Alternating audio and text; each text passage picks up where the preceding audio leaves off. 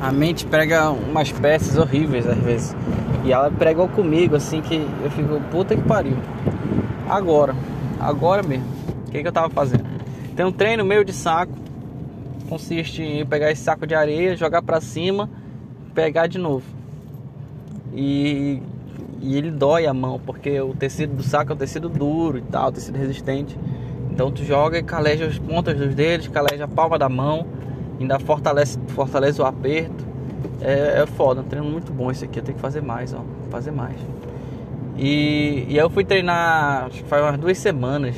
Treinei com o professor. Cara, eu não conseguia segurar o saco do jeito que eu seguro. Esse saco de, de areia, um saco de areia, né? Eu não conseguia, eu não tava conseguindo de jeito nenhum. Por que que não tá indo? Que merda. Isso, naquele dia, sei lá, eu tava sem força. Parecia que um dia eu tava sem força, simplesmente sem força. Eu não conseguia apertar minha mão com força que eu já soltava. Coisa estranha. Aí beleza. Aí passou um tempo e tal, passou duas semanas, hoje eu tava com um saco de novo aqui.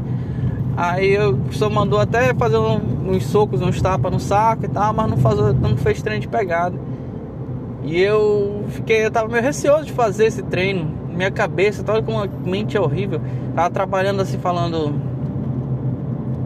Ai, não faz, tu não vai conseguir, não faz, tu não vai conseguir e tal. Eu até pensei em fazer, tipo, pensei em fazer um movimento, não em treinar tudo, pensei em fazer um movimento. Não treinar tudo, mas aí eu pensei, mas eu, ai, não vou conseguir. E aí tava lá, eu.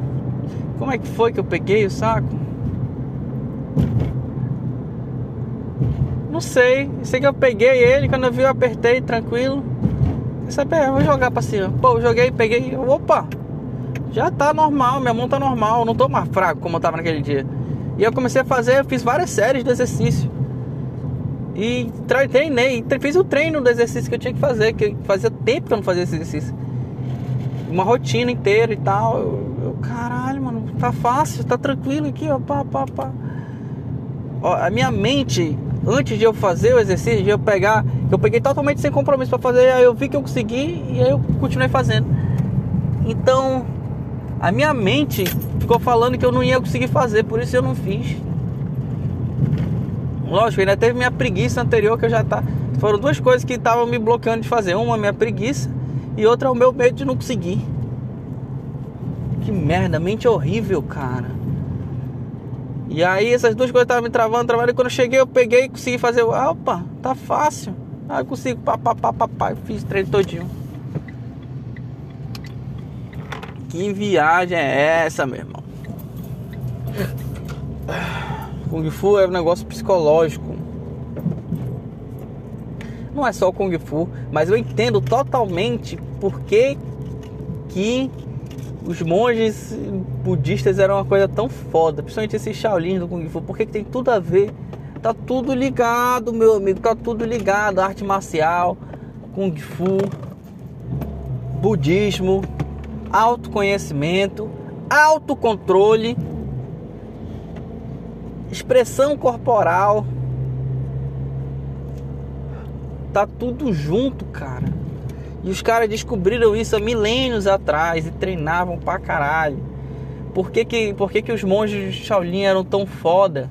Tão fodamente fodas por milênios eles foram sendo os fodões, criaram várias lendas sobre os caras.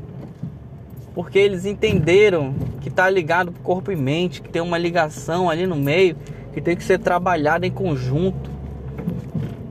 E junto com ela existe a religião a religião é o que? O religamento, religar, religar corpo,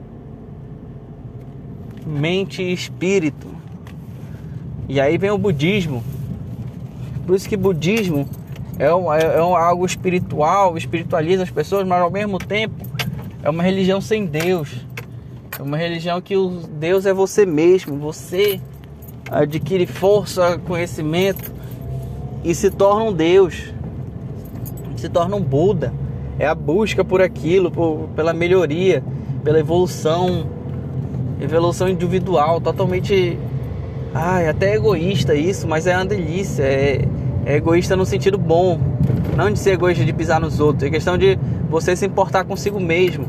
Se preocupar com seu eu, se preocupar com seu corpo, com sua mente, com sua sanidade.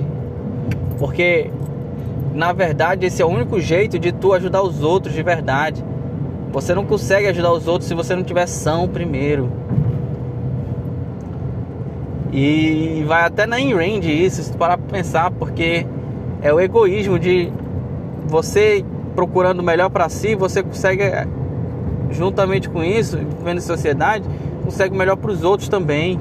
Porque você é uma pessoa melhor na sociedade, você produz, você desenvolve, você faz algo que outra pessoa quer. Até isso levando no, no sentido macro, no sentido social, quando você produz quando você produz algo que a sociedade demanda, ela te paga. As pessoas te pagam porque você produziu algo bom, algo que as pessoas querem, algo necessário. E é assim que funciona o mundo, cara. Que delícia, que delícia. Você produz e o mundo recebe e te devolve em dinheiro. É isso. É isso.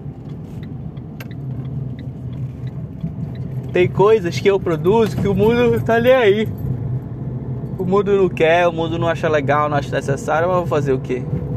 Infelizmente, meu Kung Fu, em geral, é algo do tipo. Infelizmente, não é algo que o mundo demanda, mas é algo que eu me apaixono e faço. Já a minha engenharia é o contrário.